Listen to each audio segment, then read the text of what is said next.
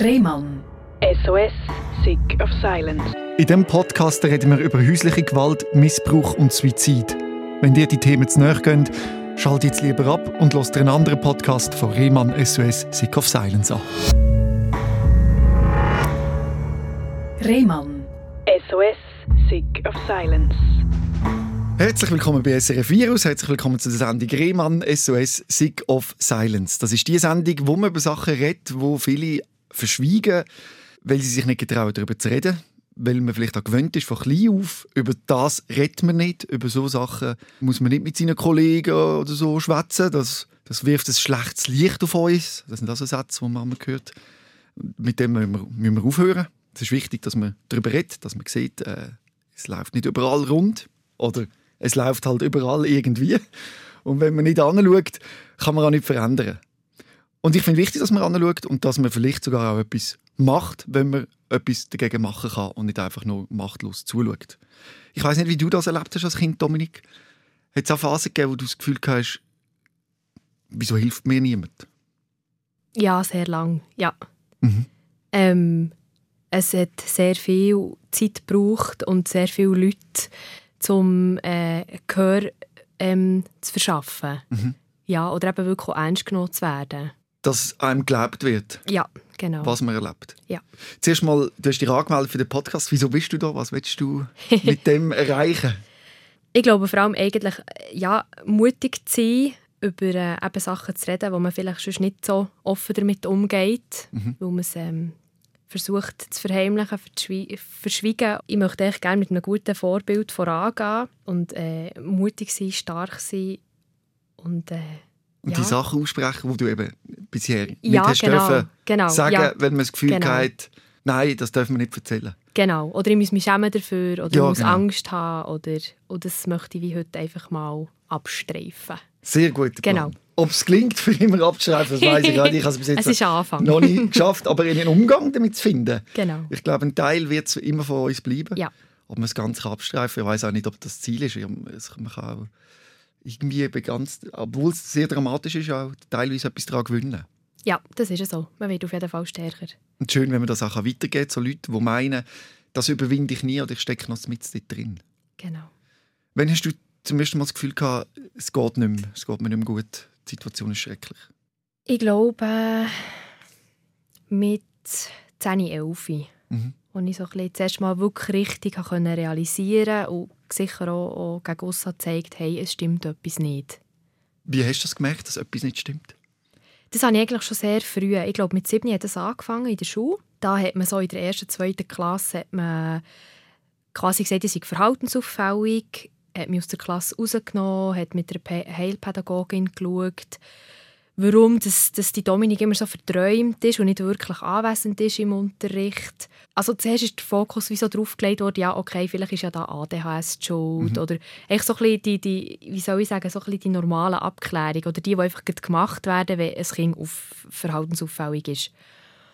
Und bei mir war es einfach gar nichts von dem gewesen und gar nicht bestätigt worden. Also weder ADHS noch, noch irgendwie keine Konzentrationsschwierigkeiten.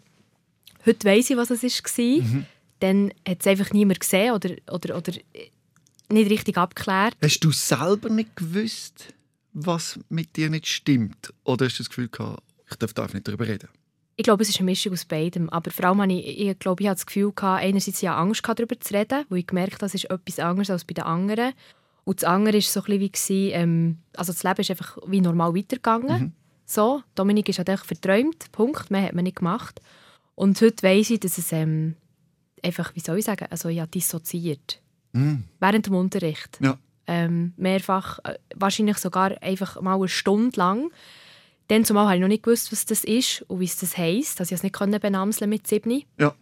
Also wir können es vielleicht schnell erklären. Das ist eine Dissozi Disso ich hoffe, ich, hoffe, ich kann es sagen. Eine, Dis eine dissoziative Verhaltensstörung. Ja, genau. richtig? Ja. Das ist, wenn man quasi im, im unter Laien sagt man so eine multiple Persönlichkeit. Hm? Ist falsch? Ja, also ähm, ich sage gerne, es ist eben, ich, ich, wie soll ich sagen, ich, ich habe es irgendwie nicht gerne, wenn man gerne sagt, Störung hier, Störung da. Ich fühle mich dann irgendwie, keine Ahnung, Gestört? genau gestört, völlig gestört.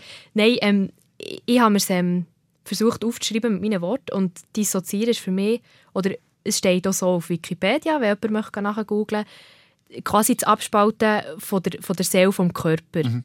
Also für mich heisst das, ich kann von mir sagen, dass ich mir manchmal wie könnte von oben zuschauen. Wenn, wenn eine Situation mega, mega schlimm ist, fast nicht auszuhalten ist, dann kann ich mir zwischendurch von der Seite, von oben, gefühlt einfach zuschauen. Du steigst aus deinem Körper Genau, aus. ich steige aus meinem Körper aus. dir, was passiert, sondern deinem Körper.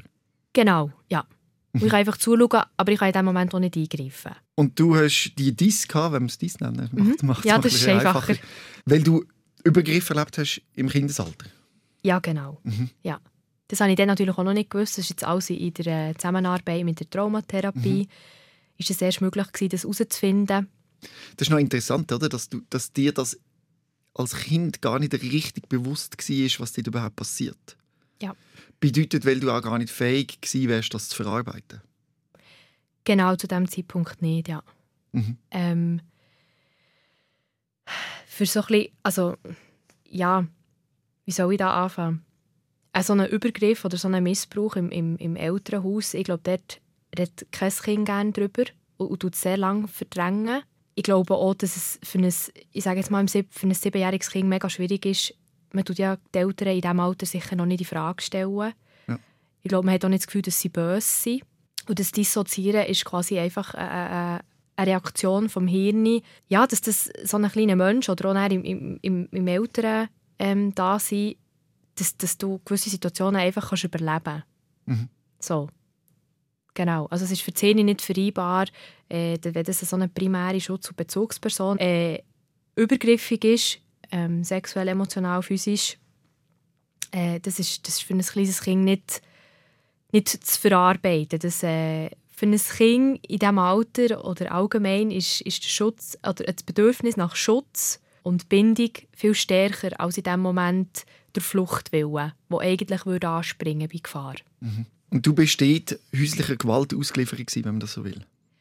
Ähm, ja, also ich bin schon dort äh, mit häuslicher Gewalt konfrontiert worden, aber jetzt zu einem späteren Zeitpunkt auch noch. Mhm. Genau. Willst du erzählen, wie die ausgesehen hat in dem Alter? Also das, das äh, es waren einfach Situationen, gewesen, wo es immer mal wieder ist laut wurde daheim, wo es, wo es dann handgreiflich geworden ist. Meine Mami ist schon ein paar Mal die Stegen runtergefallen. Das haben wir auch mitbekommen als kleine Kind. Und äh, ja, das, das ist glaube ich irgendwie so im, im, im Ding innen, im, im, wie soll man das sagen? Als Kind weißt du einfach, das ist ja nicht, das ist nicht, das ist nicht in das ist nicht okay. Und gleichzeitig wird es irgendwie zu deiner Realität, zu einer mega gefährlichen Realität, zu einer nicht gewählten Realität. Aber es ist deine Realität. So. Genau. Also es war echt ein mega toxisches Umfeld. Wie lange bist du in dieser schrecklichen Situation? Gewesen, wenn- Ich glaube, da kann man sagen, etwa bis 10.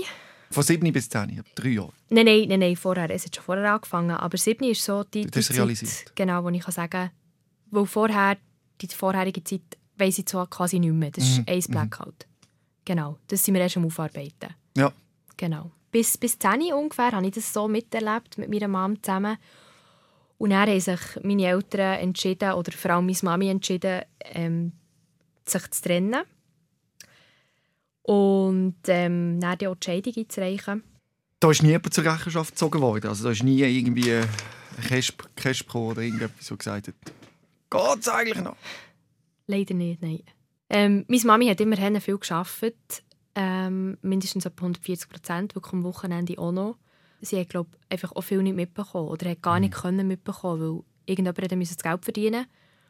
Und der Vater war arbeitslos gewesen, quasi die ganze Zeit. Ich weiss auch, dass er sehr viel mit seiner Spielsucht kompensiert hat. Sprich, das Geld von meiner Mami war sehr schnell auch wieder ausgegeben gewesen oder verspielt. Also im gewesen. Casino, oder? Ja, genau. Das oder, oder, oder äh, Lotto spielen oder einfach Glücksspiel. Ja. Genau. Hat er können arbeiten in dieser Zeit? Nein, er ist nie arbeiten. Ja. Gespräche gegeben. Ich meine, das Nachbarschaft, irgendwie, irgendetwas merkt ja das. Dass da etwas nicht stimmt. Meine Mami ist öfters angesprochen worden von vielen Seiten. Es war auch so, gewesen, dass wir eigentlich nie dürfen Freunde einladen wenn unsere Mami nicht daheim war. Mhm. Also nicht unaufbe nicht unaufbesehen. Und nicht unbeaufsichtigt. Genau, Genau. danke. Deine Mutter hat quasi gewusst, dass es gefährlich wäre. Ja. Wenn kleine Kinder vorbeikämen. Genau, weil sie wäre. Kontrolle nicht hat. Genau, weil sie das wie nicht kontrollieren kann. Sie hat das aber nie zur Anzeige gebracht oder irgendwie das nicht geschafft. He? Nein, das Problem ist, die Anzeigen oder die Prozesse, die ähm, stattgefunden haben, sind eher, wie sagt man das, ähm, abgewiesen worden oder Ja. nicht, nicht, weiter, Mhm. nicht ähm, weitergeführt worden. Nicht weiter verfolgt worden. Genau, weiterverfolgt worden. Und ähm, das ganze Umfeld hat ihr natürlich auch nicht geglaubt. Es war auch ganz eine andere Zeit als heute. Obwohl es Ja. heute immer noch, glaub, recht ähm, tabuisiert wird, Mhm. ist es dann, es hat, es hat einfach nicht existiert. Ja. Es gibt es nicht. Hat, hat, er auch, hat er auch viel Alkohol getrunken? Oder deine Mutter? Meine Mami ist durch die ganze Situation, auch durch das extrem viele Arbeiten, sehr überfordert gewesen. Mhm. Hat selber Hilfe gebraucht. Und ja, sie hat dann versucht, gewisse Symptome, glaube ich, auch mit dem Alkohol zu dämpfen oder ähm, zu lindern. Und glaube auch sehr viel einfach von der ganzen Situation auch versucht, wie zu verdrängen mit dem Alkohol. Das ist ja eine schreckliche Situation und da war auch kein Lehrer, Lehrer und niemand, der das irgendwie gemerkt hat, dass da etwas nicht stimmt. Nein. Also Ja. gut, ich muss ehrlich sagen, gestehen, ich habe auch nie etwas gesagt zu diesem Verstecken Zeitpunkt. kann man gut. Ja. Genau. Ähm, mit 10, die, die Trennung ist, ist einerseits, glaube mega schlimm für jedes Kind von den Eltern, aber in diesem Fall ist es, glaube eine riesige Chance für mich Mhm.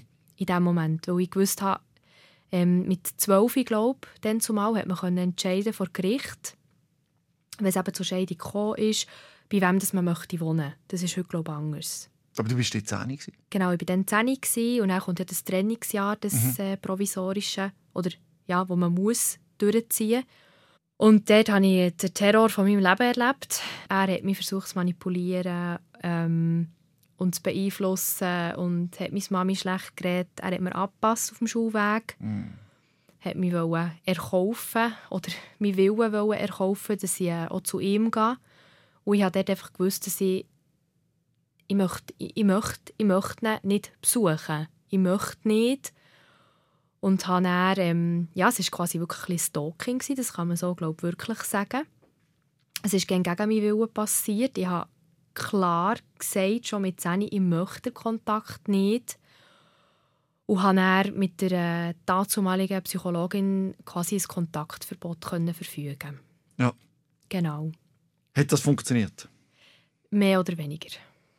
Du schaffst jetzt das alles auf in deiner Therapie. Wie sieht die aus? Oder wie wird dir jetzt momentan geholfen? Genau. Ja, ich gehe in eine EMDR-Therapie.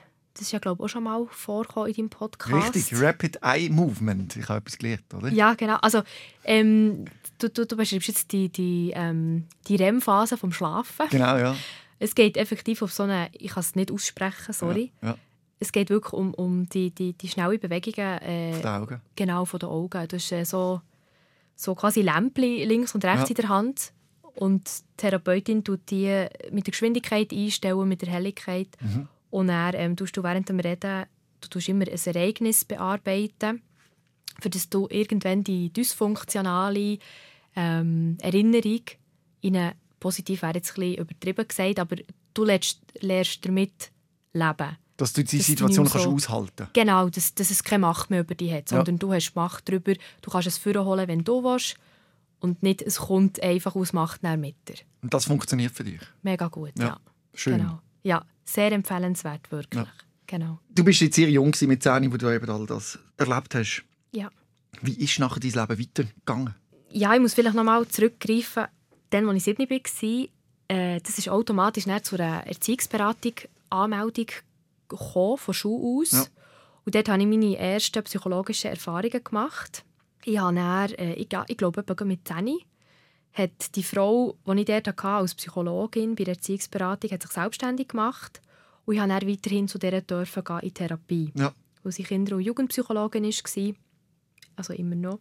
Ja, habe dort so, ich habe wirklich mit 7 angefangen, in Therapie zu gehen, bis heute, mit 27. Und habe dann bei der Trennung und Scheidung der Eltern dort auch dürfen reden. Und dort ist es eben auch zu diesem Kontaktverbot gekommen, von diesem psychologischen Gutachten. Und wie hat es zu dieser Zeit, daheim ausgesehen? Also ist das eine funktionierende Gemeinschaft gewesen? Ja, ich habe mit meiner Mami alleine gewohnt in einer Wohnung. So hat, äh, also wir sind umgezogen. So hat auch der Terror vom, von ihm ein bisschen nachgelassen. Ja. Und meine Mami hat aber nach wie vor extrem zu kämpfen gehabt. halt auch, eben, der Scheidungskrieg ist über Jahre gegangen, ist nicht schön gewesen. Und äh, meine Mama war, glaube recht überfordert, gewesen, weil sie auch nicht wirklich Hilfe hat bekommen Und hat äh, einfach auch zu kämpfen gehabt mit, mit der Alkoholsucht. Ähm, hat immer noch mit dem versucht, gewisse Sachen zu dämpfen und halt einfach auch weiterzumachen im Leben. Ähm, genau. Und du hast irgendwie das Gefühl gehabt, du müsstest deine Mutter beschützen? Ja, ja. Also ich habe irgendwie das Gefühl ich, ich, ich müsste zu meiner Mami schauen. Ich wollte sie nicht alleine lassen. Das ist wahrscheinlich auch noch ein Grund. Sie hat mir irgendwo auch leid da, weil sie so viel gegeben hat und irgendwie nicht viel zurückbekommen hat. Und mir hat es wirklich an nichts gefällt. Ich habe eine bescheidene, ich habe eine, äh, ähm, ähm, ja, ich habe eine bescheidene Kindheit und Jugend gehabt, aber mir hat es nie an etwas gefällt. Und da bin ich ihr mega dankbar dafür. Darum tue ich da ihr auch keine Vorwürfe machen.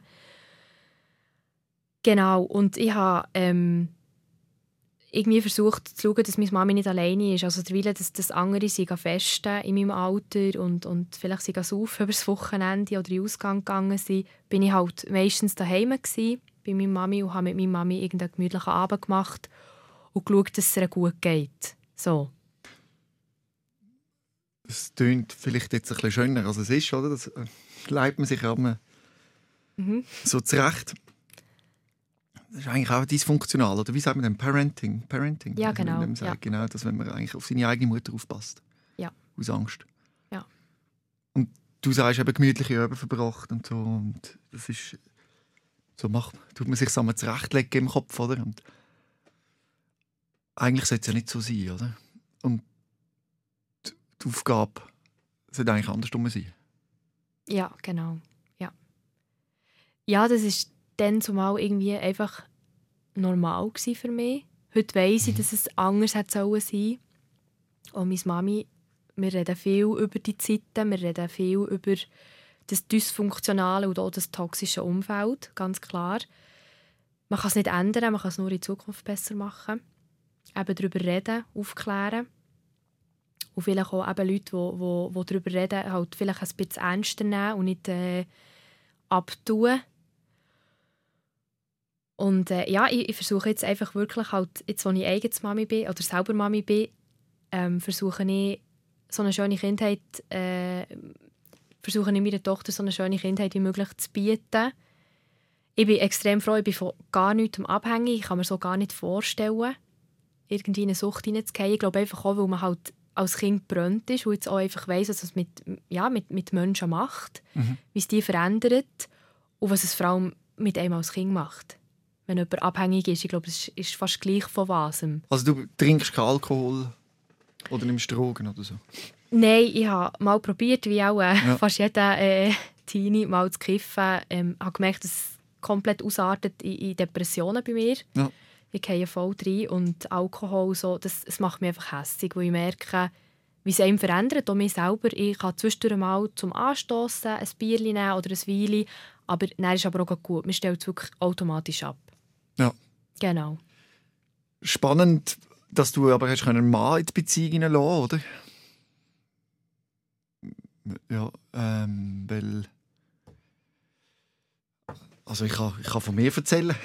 also im Sinn von, ich habe auch also meine, meine Kindheit, Jugend nicht als schön erlebt, das Familienkonstrukt. Darum käme es für mich zum Beispiel nicht in den Sinn, zu heiraten und kind, Kinder zu haben. Das ist etwas, wo ich als nicht schön empfinde.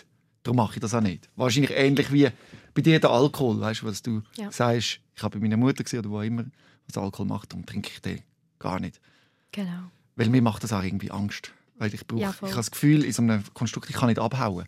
Ich weiß nicht, ob du das auch hast, als, als Kind, logisch, viel mehr, also in meiner Wahrnehmung, als es bei mir der Fall war, dass du aus dem Konstrukt nicht, nicht hast flüchten Und ich habe Angst, wieder in so einem Konstrukt zu leben, wo ich nicht raus kann. Und für mich sind Ehe und Kind genauso Dinge.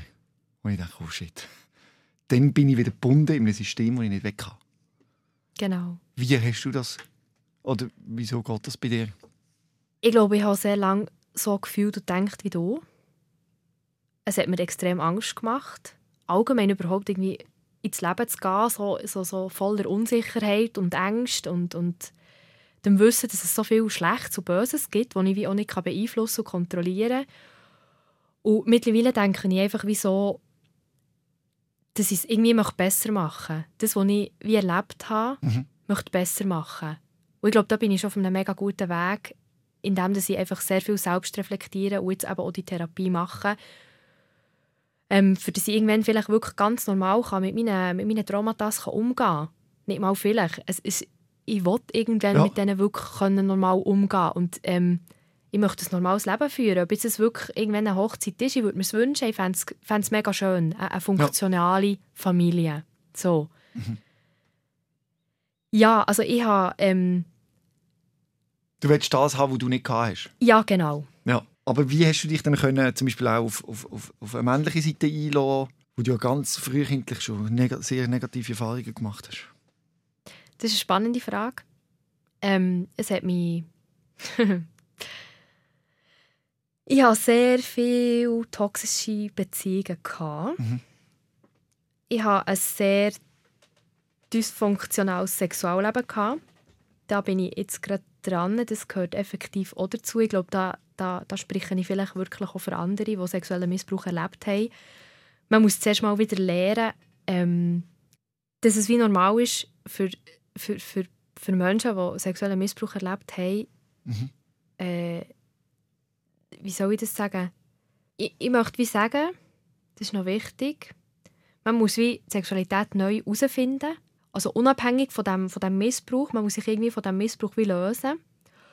Und dann, ich bin jetzt dran, dass, dass Zuneigung, also ich bekomme quasi Zuneigung und Liebe wenn ich sexuelle Leistungen erbringe, ist dann dumm.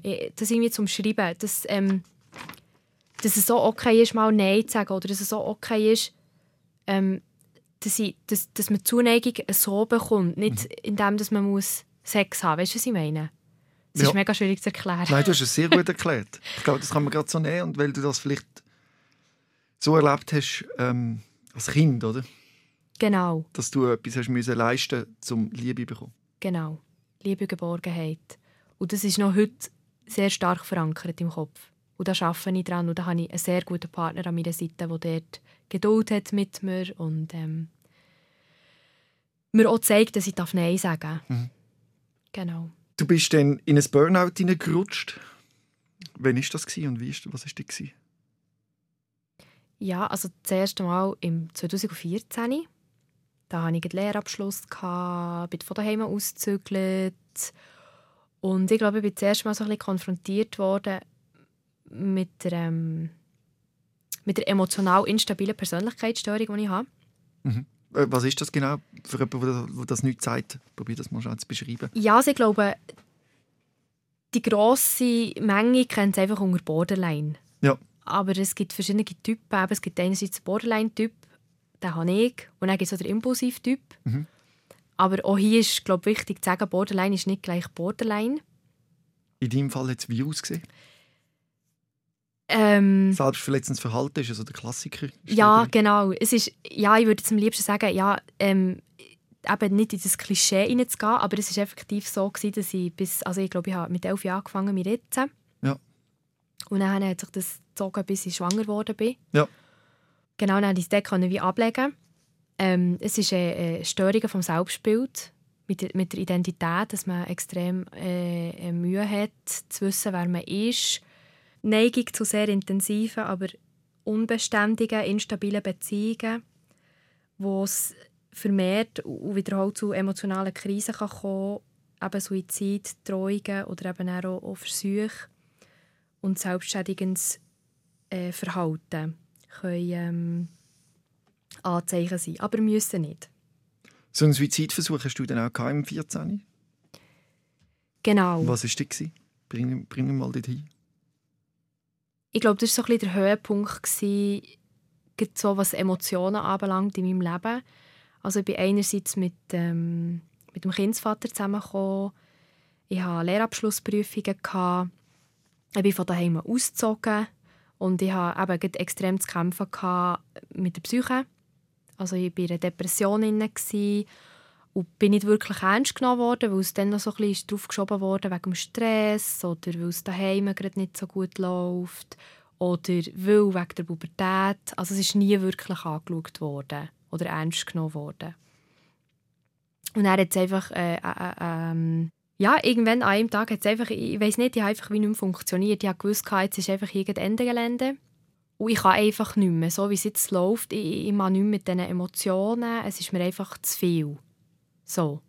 Und dann habe ich mich dann entschieden, aus dem Leben auszutreten. Ich habe meine Daseinsberechtigung hinterfragt sehr. Ich hatte noch meinen Freund dann daheim, gehabt, habe schon in meiner eigenen Wohnung gewohnt, mit meinen Katzen. Und habe dann quasi wirklich Abschiedsbriefe geschrieben, was mir irgendwie wichtig war, zu wem das meine Haustiere würden kommen, wenn ich nicht mehr da bin oder meine wenigen Habseligkeiten, dass die nicht einfach wegkommen und ähm, ja, habe ha eigentlich alles vorbereitet gehabt, für das so irgendwie emotional, wie soll ich das sagen, für mich zu verabschieden, blöd gesagt. Hast du wirklich nicht mehr leben oder einfach nicht mehr in dieser Situation sein Nein, ich wollte nicht mehr leben. Ich ja. habe gewusst, dass mit mir etwas nicht so läuft, wie es sollte. Oder ich hatte das Gefühl, gehabt, dass ich irgendwie falsch bin. Mhm. Das ist mir auch immer wieder gesagt worden und, und das Gefühl gegeben worden, dass ich nicht richtig bin. Und irgendwie hatte ich das Gefühl, ich, ich schaffe es nicht mehr und ich möchte es auch nicht mehr schaffen. Es ist irgendwie ein innerer Kampf, es ist immer wieder ein Aufstehen, immer wieder ein Kämpfen. Und irgendwie habe ich einfach die Schnauze voll immer nicht mehr. Und äh, ich habe dann, ähm, durch das, dass ich ja eh schon die ganze Zeit geritzt habe, habe ich äh, einfach versucht, dann, mich so umzubringen. Mit Pulsader aufschneiden? Genau, Pulsader aufschneiden und einfach möglichst überall ritzen. Und ich ja, gewusst, dass wenn ich genug Blut verliere, dass ich auch so irgendwie ähm, kann gehen Und der Plan ist zum Glück nicht aufgegangen. Was ist denn passiert? Genau, mein damaliger Freund hat gemerkt, dass ich anders SMS geschrieben habe. Er ist äh, von, mir, von mir aus heimgefahren, zu sich heim. Und ich habe anscheinend ein ganz komisches SMS geschrieben. Also auch mehr, mehr Liebesbekundungen ähm, durchgegeben als normal. Und er hat gemerkt, dass irgendetwas nicht stimmt. Und ich habe dann auch nicht mehr geantwortet nach dem SMS. Und er hat sich dann nochmal auf den Weg zu mir gemacht und hat mich dann halt vorgefunden und ist mit mir auf einen Notfall. Mhm. Genau.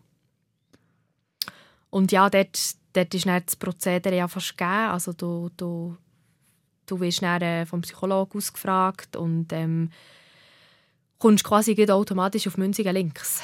Ja. Oder auf Münzigen, ins PZM. Ja, das klingt so. Eben, so wie Windisch gibt es auch in Aarau, Windisch links. Ja. so meine Verurteilung. Aber hat dir das geholfen? Ist das etwas Gutes gewesen, dass man das gemacht hat? Nein, also ich habe mich noch am gleichen Tag auch wieder entlassen. Und mein damaliger Freund hat dann für mich gebürgt, hat mich mit heimgenommen. Und ich habe dann mit meiner der Psychologin geschaut, wie geht es weiter. Mhm. Weil ich einfach nicht wollte, irgendwo eingeschlossen sein Einfach gar nicht. Weil die so ein meine Ressourcen wären und ja. auch heute noch sind. Und habe dann einen mega guten Platz gefunden in einer Tagesklinik in Bern. Und dann bist du einfach durch den Tag dort, darfst aber am Abend wieder heimgehen. Geh mhm. schlafen und kommst am Morgen wieder. Und hat man dir dort helfen Also hast du das Gefühl, du hast neuen Mut finden Ja, ich hatte das Gefühl, da bin ich wirklich ernst genommen worden. Also Teil vom, vom, vom Therapieprogramm war auch die Diagnostik. Und dann bin ich zuerst mal abgeklärt worden, was, was, was Sache ist, warum es mir immer wieder so geht, wie es mir geht. Und dort ist eben auch die emotional instabile Persönlichkeitsstörung vom Borderline-Typ diagnostiziert worden ähm, das, das Dissoziieren. Und ich habe das erste Mal eine, eine Medikation bekommen. Mhm. Das hat geholfen? Das hat geholfen, ja. Einerseits für die Stabilität herzustellen und andererseits für einen sehr guten Therapieplatz also im Anschluss zu finden. Ja. Genau. Um das auch zu verstehen, trotz dieser Therapie und äh, auch wenn du relativ gut eingebettet warst, wenn man so will, in einem familiären Konstrukt, hat dich das nicht aufgehalten, von einem weiteren Suizidversuch? Ja, leider. Es ist ja so, eben, dass man das nicht als zum Teil für Menschen schwierig ist, das als Krankheitsbild zu verstehen, wie zum Beispiel eine Borderline-Störung oder eben wie du sie nennst, die emotionale instabile Persönlichkeitsstörung, dass das nicht etwas ist, wo du rational entscheidest, mit all diesen Ressourcen, die du hast, wo du sagst, so, ich bringe mich jetzt um. Ich nehme an, der rational, rational findest du das auch wahrscheinlich der falsche Entscheid, aber du bist emotional und durch eben deine Veranlagung, deine ganze Geschichte, die wir jetzt auch gehört haben, wie dort hingetrieben worden. Und ich glaube, das ist wichtig, wenn man das jetzt hört, oder, dass man das versteht, weil ich meine, viele haben den Reflex, wie kann man nur? Ja. Aber wenn man das Ganze sieht und jetzt auch gehört hat, ich glaube, dann kann man es hoffentlich auch verstehen. Weil ich finde das dann so schlimm, wenn man dann eben noch muss Vorwürfe hören von wegen du hast dir probiert, wie kannst du noch? Mhm. Und das zeigt doch auch in so Situationen so stark die Krankheit. Wie die Ja. ist, oder Krankheit, wenn wir sie Krankheit nennen. Oder das mit, die, die, mit dem, wo du musst leben Ja, also der zweite Suizidversuch, ich, ich bin ja jetzt, es ist, ein Jahr, also es ist ein paar Jahre gut gegangen. Ich muss vielleicht dazu noch sagen, nach dem ersten Suizidversuch im 14. Ähm, wo auch schon der Kindsvater an meiner Seite war, war eine mega schwierige, mega schlimme Zeit für mich. Die nächsten Jahre, die darauf gefolgt sind. Ähm, ich glaube, durch das, dass es mir emotional mega schlecht gegangen ist, dass ich sehr instabil war. Sicher zwei Jahre musste ich extrem müssen mit meiner Instabilität kämpfen. Hat es irgendwie ein mega, ein mega toxisches Konstrukt gegeben, also ein, eine mega gefährliche Beziehungsdynamik auch. Ich habe in dieser Instabilität quasi die Geschichte von meiner, von meiner Mutter wiederholt, weil ich einfach Mhm. meine Geschichte, meine Kindheits ähm, Traumata noch gar nicht verarbeitet oder aufgearbeitet habe, habe ich wie das Gefühl gehabt, dass äh, eben häusliche Gewalt oder Gewalt allgemein wie einfach normal ist. Ich habe das als, als meine Realität angenommen, weil es halt einfach normal war. Das war für mich meine Realität gewesen und wollte ich wie weiter leben. Mhm. Es war wie okay. Gewesen. Und bin so in eine, eben in eine Geschichte hineingelauert, hineingeschlittert mit häuslicher Gewalt. Und mir ist sehr lange eingeredet worden, dass ich psychisch gestört sei und dass das ähm, ganz normale Handlungen sind, weil es ist ja mega schwierig mit mir und ich bin halt einfach, ich bin der Fehler im, im ganzen System. Ich bin einfach der Fehler. Und irgendwann habe ich es geglaubt, auch durch die Instabilität und mit dem Wissen, dass ja das normal ist. Und irgendwie hat sich das einfach gezogen und es ist niemand darauf aufmerksam geworden. Ich habe nicht wirklich gross darüber geredet, was für mich ja wirklich nicht abnormal wäre gewesen. Und bin dann im 16. ungeplant schwanger geworden. Mhm. Und ich habe immer gesagt, wenn ich schwanger werde, dass ich die Verantwortung übernehmen würde. Dass ich zu diesem kleinen Geschöpfchen würde schauen würde. Und heute kann ich, kann ich sagen, dass es mein Lifesaver war und auch immer noch ist. Das ist das Beste, was mir dann hat passieren konnte. Wo mir, äh, wie soll ich sagen, extrem Motivation geschenkt hat, weiterzumachen und für, für, für etwas wirklich mega Wichtiges zu kämpfen in meinem Leben. Und auf einmal gewusst, ich habe eine Daseinsberechtigung. Äh, ich bin jetzt Mami und, und habe eine Verantwortung zu tragen. Und dass ich diesem kleinen Geschöpfchen einfach das bestmögliche Leben möchte, möchte geben, das ich vielleicht in diesem Sinn gar nie erlebt habe und möchte ihr eine starke Mom sein. Mhm. So.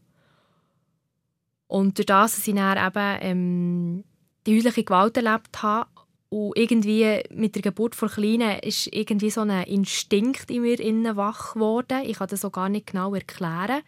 Und das ist einfach quasi der Schutz von meiner Kleinen.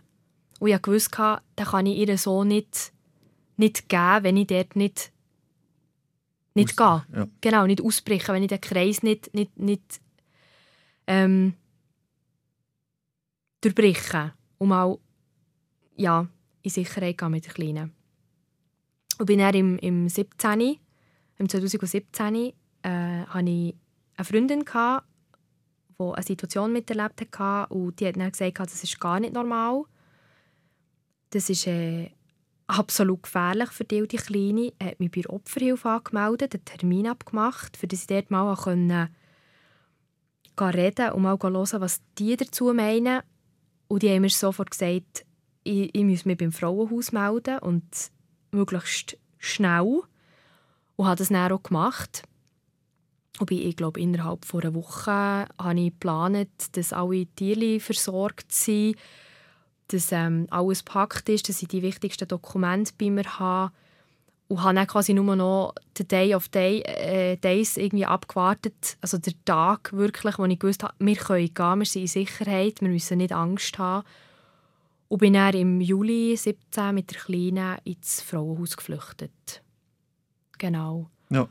Und das, das hat dann Mal ein bisschen Lockerung gegeben. Es war haarig die nächsten zwei Jahre, weil halt Cresp und, und nachdem das die Kleine und ich einen neuen Anfang gestartet haben aus dem Frauenhaus raus, in eine neue Wohnung, alleinerziehend und an einem völlig neuen, also fremden neuen Ort. Ähm, und natürlich auch in Sicherheit habe ich mich dann umgeschult ich habe ja irgendwie meine Arbeitszeiten auch an Kleinen müssen anpassen, dass ich ihr auch gerecht werden und auch wollte. Und habe während zwei Jahren, während ich alleinerziehend war, auch noch eine Umschulung gemacht, bin noch in die Abendschule gegangen und habe dann einen neuen Job angefangen, für das ich unabhängiger sein konnte mit der Kleinen zusammen. Ich wollte auch etwas bieten, er wollte ein Vorbild sein. Habe ich dann auch wieder versucht, Beziehungen zu führen, was recht in die Hose ist gegangen, weil ich eben krasse Bindungsstörungen, Verlustängste und halt einfach die Erkrankungen haben mit mir herumgeschleppt und nicht wirklich Hilfe bekommen in dieser Zeit. Ich habe es einfach auch vom Zeitmanagement gar nicht herbekommen. Und bin dann eigentlich, ja, ich glaube, von Woche zu Woche wieder tiefer in ein Loch hineingefallen und habe versucht, irgendwie allem gerecht zu werden und jedem und habe mich total vergessen dabei. Und bin dann im 2020 in, eine, in ein Burnout hineingesäckelt oder in eine Erschöpfungsdepression. Das war einfach viel zu viel für mich in diesem Moment. Das ist einfach die gescheiterten Beziehungen, irgendwie das Gefühl, ich, ich, ich meiner Tochter nicht gerecht werden. Die Erkrankungen, gewusst, da kommt noch viel mehr auf von diesen Traumata. Irgendwie das Gefühl von Hilflosigkeit, ich kann nichts wirklich dagegen machen und ich bin alleine damit und was denkt meine Kleine mal von mir, wenn sie das hört und und und. Es ist irgendwie so, es war so ein Rattenschwanz, ich bin, bin, bin nicht mehr rausgekommen und dann hatte ich auf dem Job noch mega Stress. Von mir ist noch verlangt worden, dass ich in einem 60%-Job 100% mache und habe nicht wie ich das auch noch unter einen Hut bekomme. Und bam, es hat einfach irgendwann an einem Tag hat's gerebelt und ich habe nicht mehr funktioniert. Ich war da, aber ich war nicht da. Und irgendwie habe ich dort den Entschluss gefasst, ich, ich kann nicht mehr, ich, ich will nicht mehr, ich kann meinem Kleinen kein gutes Mami sein und sie hat etwas Besseres verdient und ähm, habe mich so dreckig gefühlt auch von dem, von dem, von dem Traumata. Ich, ich, ich einfach wie, wie nicht mehr funktionieren habe zu dieser Zeit dann auch noch extreme Panikattacken bekommen, die ich auch nicht handeln konnte, weil ich einfach noch keine Skills hatte, keine, keine, keine Leute, die mir dort irgendwie hätten helfen oder unter die Arme greifen Und habe dann versucht, das zweite Mal mir das Leben zu nehmen. Wieder mit Ritzen? Nein, diesmal hatte ich, ähm, ich hatte verschiedene Medis. Gehabt von Versuchen, irgendwie die Panikattacken und die Erschöpfungsdepression mhm. so in den Griff zu bekommen. Und haben wir quasi einen Cocktail gegeben mit verschiedenen Medikamenten ja. und Alkohol. Genau. Und ich bin einfach auf einen Nego gefahren, irgendwo her. Ich wusste, mein Kind ist in Sicherheit, meine Tiere, meine Tiere sind in Sicherheit, habe meine Sachen hinterlegt, habe alles noch geregelt, irgendwie, was ich regeln musste habe sogar noch Geld aufs Konto gebracht, das ich hatte für meine Kleine, dass sie wie abgesichert wäre, wenn ich nicht mehr da bin, dass sie ein gutes Leben führen kann. Und ähm, habe mich dann mit meinem Auto auf den Weg gemacht, auf einen Gunigo, an einen schönen Platz und habe mir dort einen Cocktail gegeben, ja. Ja. Und als ich alles Intus hatte, habe ich den Standort geschickt vom Auto, weil es nicht nur mein Auto war. Und anhand von diesem Standort hat mich meine Mami dann gefunden und äh, in die Insel gefahren. Mhm. In so Notfall. Genau. Und dann bist du wieder in die Maschinerie gekommen, wenn man so will, also von Therapie und so weiter, und hast dich wieder können fangen Ja, dort bin ich aber dann tatsächlich auf Münzigen gegangen. Ja. Dort konnte ich mich nicht mehr ausreden.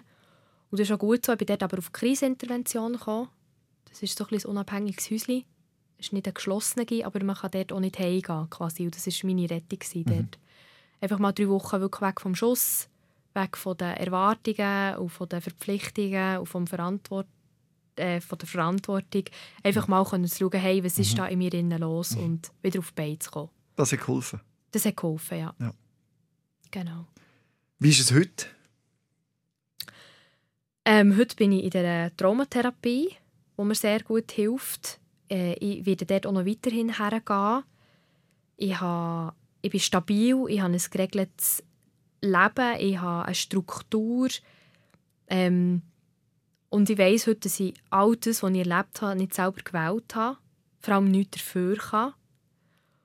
Und ja, dass ich möchte laut werden dass ich möchte aktiv werden nicht mehr schweigen, möchte mutig werden und mich nicht mehr verstecken.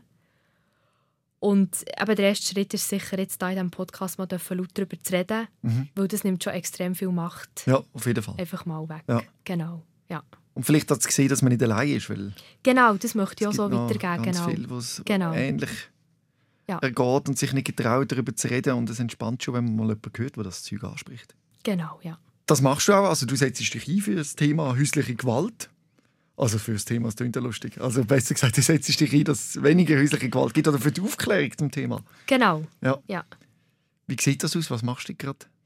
Genau, ich durfte ähm, im Rahmen von der Opferhilfe ähm, ist, ist eine Studentin auf mich aufmerksam geworden, die eigentlich zuerst mal im Rahmen von ihrer Masterarbeit ähm, einen Film hat gedreht, einen Kurzdokumentarfilm über häusliche Gewalt. Das ist mittlerweile ein viel grösseres Projekt geworden, weil einfach das Interesse viel grösser ist als erwartet. Und jetzt kommt der raus, nächstes Jahr wieder im Rahmen von diesen 16 Tagen Gewalt gegen Frauen.